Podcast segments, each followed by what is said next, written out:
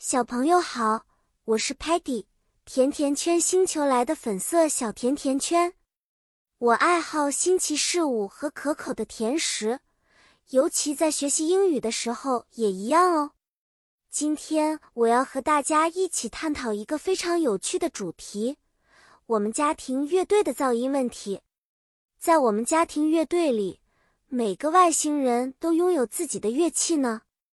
我们必须学习如何正确的发出声音，sound 演奏，music 乐曲，还有在家里练习时控制音量，volume 以免打扰，disturb 邻居，guitar 吉他，drum 鼓和 piano 钢琴是我们乐队中的主要乐器。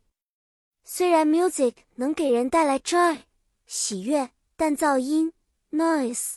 会让人感到不舒服，uncomfortable。举个例子，当 Sparky 激动地弹奏 drum，他会说：“Let's rock with the drums。”他的热情很好，但他的 drum 声音太 loud 大声，那就变成 noise 了。Stocky 就不同了，他温柔地拨弄 guitar 的弦，说：“Stocky plays the guitar gently。”他的 music 听起来 sweet。甜美。当我们弹奏 piano 的时候，Telemann 总喜欢录下来。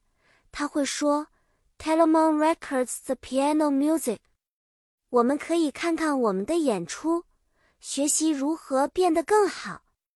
小朋友们，音乐就像一个故事，美妙的旋律让人 feel 感觉快乐与和平。记得，即使在家里做乐队练习时，也要注意 volume。保持音量适中哦。